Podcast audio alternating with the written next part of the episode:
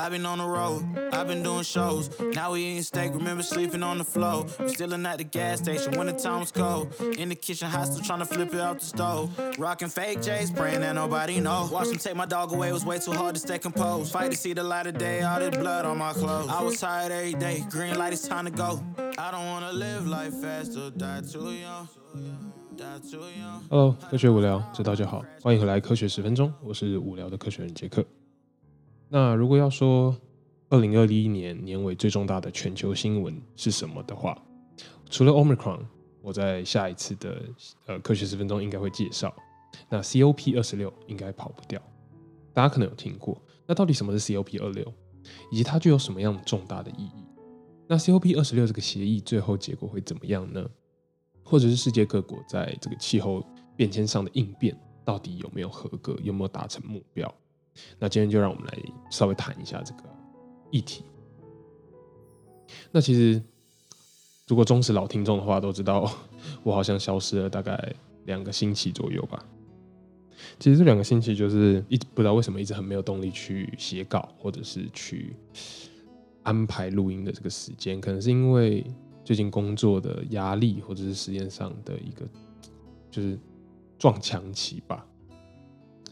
不过呢，还好 Kevin 有 carry 我这集，其实他在这个稿在上个星期就已经打给我了，但是我一直没有时间来跟大家就是稍微讲一下。好，那我们就开始吧。相信大家可能都听过京都议定书跟或者是巴黎气候协协定。我自己的话呢，是其实在课本上有学过啦，就是是地理课本吗？还是地科？忘记了。其实他们分别是 COP 三跟 COP 二十一。那自从一九九五年开始呢，联合国气候变迁纲要公约这个非常难念的缔约国就是签约国啦，他们其实每年都会举办一次 COP。那 COP 叫做 UN，就是联合国气候变迁嘛，联联合国 UN Climate Change Conference of the Parties，那就是 COP 的全名。一直到二零二零年，就是第二十六年，所以是 COP 二六。那因为 COVID 所以停办，延期到二零二零二一年才有今年的 COP 二六。在讲 COP 二六之前呢，我们先回去谈一下京都议定书跟这个巴黎协定好了。前几年呢，讨论的沸沸扬扬，在学生时代背的要死要活这些东西，大家是不是就发现好像被忘记，好像就没有悄声无息的消失了呢？我们直接来说结论好了。京都议定书基本上其实是已经过，已经成了过去式了。那巴黎气候协定呢，则是现在还在进行。而 COP 二六呢，其实就是为了确认巴黎协定的这个进度有没有跟上，所以才被认知为如此重要的这个一个 COP 二六。京都跟巴黎最大的差距其实有三个，第一个是以开发国家跟开发中国家，第二个诠释的方法不同，第三个日程日期的不同。好，那么讲第一点，京都议定书呢只绑定了已开发国家，所以开发中的国家并没有被约束到。那巴黎协定呢，可以想成是一个全球性、一个自发全球性的提出减碳目标，叫做 NDC（National Determination Contributions）。第二点，京都议定书呢是明确的表示，已开发国家必须要负责减少多少的碳排量，没有达到这个目标的话，会有 penalties，就是会可能会要罚钱啊，或是有一些嗯，可能是外交上面的手段的制裁这样子。而巴黎协定呢，则是众所皆知的1.5跟2度 C 去诠释，让这些签约的缔约国呢，自发性的去提出为这个目标所定定他们有什么计划，要提出给大家看。第三点呢，也就是为什么 COP 二六被认为这次的关键点的原因，因为在巴黎协定的时候呢，就是 COP 二十一的时候呢，大家说好每五年我们要重新来检视一次我们这个 NDC，就是我们这个减碳目标。各国都要把 NDC 摊开来看，离我们所说的就是一点五度 C 还有多远？其实我觉得，就是京都啦跟巴黎可以用这个教育的方式的不同来诠释。一个呢，像是京都来说，就像是老师或者是父母用最严格的标准来强迫学生，你就是给我读书，没有考第一名就是处罚你，反而会成为反效果，那意愿不太高。另外一个呢，巴黎协定就是。启发你对于学习上的热情，加上一点点的约束，让你自动自发的提出读书计划，那这样的参与度呢也会比较高。好，那么回到 COP 二六，这种自发性的行为有没有带来成效？到底带来多少的效益呢？科学家预估说，要达到标准，全世界要在二零三零年前减少至少四十五 percent 的排碳排放，二零五零年前其实要达到零碳排放的目标，否则我们要达到一点五度 C 的目标呢是零可能，就是没有可能。结果我们现在来看各国的 NDC 减碳目标来看，我们离这个减四十五 percent 的目标呢还非常非常远。为什么？现在的统计数字是加十六 percent。没有听错，是加十六 percent，所以我们离减四十五 percent 呢，还要多六十一 percent。不过这并不是最高的情况，为什么？根据 Climate Action Tracker 的网站的资料，如果我们没有各国的这些 NDC 的报告摊开来，其实温度呢，或者是没有 NDC 的这个限制呢，温度其实可能已经达到加二点九度 C。现有的报告来看，其实没有好多多少是加二点四。以科学家的目标来看，则是二点一。那最理想的情况是一点八。所以，我们刚刚讲的一点五度 C 这个加一点五度 C 的目标，其实是非常非常困难的。怕大家不知道什么这个加一点五这个度 C 的这个标准是怎么来的？其实他们是以 pre-industrial level 来看，也就是大约在一八五零年到一九零零年代的平均温度。全球最理想的目标是在。二零一一年的时候，呃，不是不是二零一零，二一零零年的时候，不要超过这个一点五度 C。那顺带一提，我们现在已经超过了，已经接近到超过一点二度 C 了。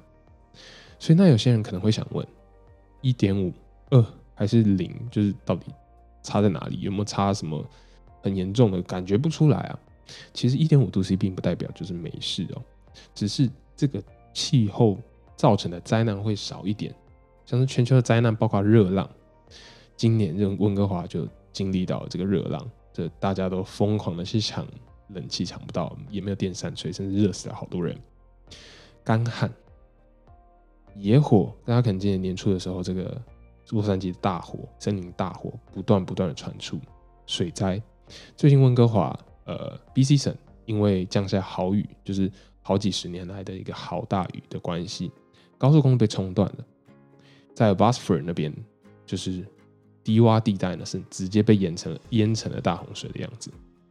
台风飓风总数呢，最近在四十年内也是直线上升，表示这些全球的灾难都会因为气温上升的关系而越来越多。那这几年的数量，这些我讲的热浪、干旱、野火、水灾、飓风、台风、极端气候数量，比一九八零年代还要多一倍。所以这是非常非常值得我们去要正视的一个问题。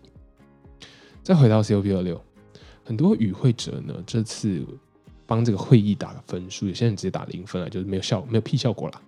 如果以一点五度 C 的标准来看，没有错，根本就不可能达到，所以是零分。但有些人给五分，什么意思呢？就 at least 这个事情，这个 COP 二六，大家还现在还聚在一起讨论这个事情。不是完全没有讨论。那这次的会议呢，其实做了一些改变，达到一些共识，所以也不是完全的没有效果。第一点呢，就是原本每五年要检视一次的 NDC，变成每一年我们都要摊开来跟大家稍微讲一下，然后你报告一下，就是你进进度检查的进度到哪里。听起来好像是没提出计划的国家就在拖延这件事情，不过。没提出的就是没提出，我们必须要有点制裁。那比起五年呢，才有机会看到的那些 NDC，不如就是提供，就是每年都有一个进度需要保持这样子。所以希望明年能看到更多国家提出更有意义的 NDC。第二点呢，就是资金资助的这个问题。因为在二零零九年决议，要以开发国家呢，在二零二零年出资共一千亿的美元。去帮助开发中国家减碳，结果只达到了八百亿，没有达到目标。其实呢，有八成啦，应该也算是还不错。但是开发中国家很生气，就是没有达到你们当初决议的一千亿美元。所以各国同意呢，在二零二五年提供总数达到五千亿美元哦。而且这些有些钱并不是用来减碳，还要拿来帮助一些弱小的国家去。应对一些日渐增长的一些灾难，但是呢，你想想看，从二零零九年决议要二零二零年要提供一千亿都没有达到了，现在五年内要提供五千亿，这感觉是不太不太对劲的感觉啦。还有一个呢，就是算最近吵得比较凶的煤炭事件。大家都知道，在合约中呢，一个字的改动就可以影响整个合约的走向。这次炒的其实就是这个煤炭的政策。原本说要 face out 煤炭，就是慢慢的降低，慢慢降低到没有。但在整个会议最终的阶段，印度突然说要把 face out 改成 face down。以这个国家的角度来看的话呢，其实这个 scale 会差非常非常多。为什么呢？印度全国靠煤炭求生存的人数以百万计，这样的转型对他们来说其实很巨大。其实不止印度，很多煤炭大国啦，多多少少都会因为印度提出的这个 face down 而受益。只是就是大家把印度当做箭靶，就是哦都是他提的这样子。好，那今天只是浅谈了这个 COP 二流的一些事情，其实这样的议题还有很多很多可以来。深度讨论的，像是美国很爱中途退出，或者是中国的暧昧不清，加上全球各国的角力，就是真的 COP 没有一个完美的计划。就算每年提出了这个 NDC 的这个进度，说实在的一点啊，这次的会议只是就是 keep 一点五 degree，就是这个目标，至少目前我们还没超过，所以还可以保有这个目标，让我们还有一丝丝的机会。但是以现状来看呢，其实已经差的挺远的了。其实我也希望，就是什么二氧化碳啊、全球暖化、气候变迁，就只是假的，但是它是实际上在发生的一件事情。那比起什么都不做，do do some something before it's too late 是一件非常重要的事情。所以大家现在有意识到这件事情，可以开始慢慢的去注意这样的议题，或者是就是去尽量往环保、节能减碳的方向去靠拢。那希望大家都可以尽好自己的那份义务，也希望呢世界各大国跟企业都可以负起责任，然后提出这个每一年每一年的 NDC 的一个计划。那在明年的 COP，这叫什么 COP 二七？对，COP 二七的话，我们可以看到每个国家，不管是以开发国家还是开发中的国家，有更大的进步。好，那喜欢这集。探讨的议题，喜欢这样的节目，可以到 Apple Podcast 或者科学十分钟的 IG 呢留下五星跟评论，或是你有什么想要知道的科学新知、概念、迷思，都可以投稿给我们哦。那我们就下次下次再见啦，我是 Jack，Peace。